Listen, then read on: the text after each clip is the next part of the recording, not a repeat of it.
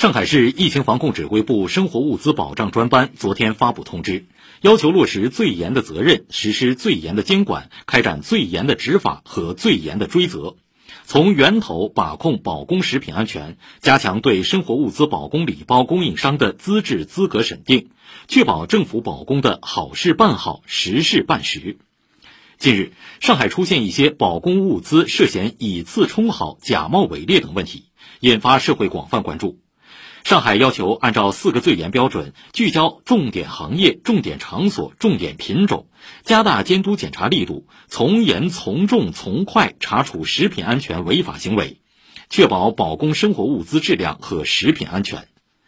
对于生活物资保供礼包，上海商务部门实行提级管理，加强对供应商资质资格审定。一旦发现证照资质不符合要求的，及时剔除出保供企业白名单，并作为案件线索进行追查。各区市场监管部门加强保供礼包抽查核验，抽检合格后方可向市民发放。发现不符合要求的，立即通报商务部门，一律不得向市民发放。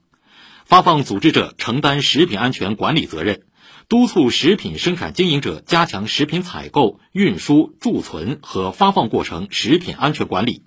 通过明确有关各方责任，切实把好保供礼包的来源关、品种关、质量关。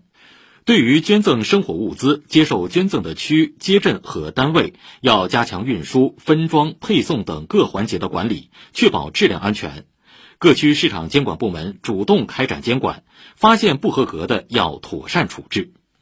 此外，上海要求各区和街镇畅通保供服务热线，主动接受市民对礼包发放和受捐生活物资的监督，对涉及的舆情要第一时间开展调查，及时回应社会关切和市民担忧。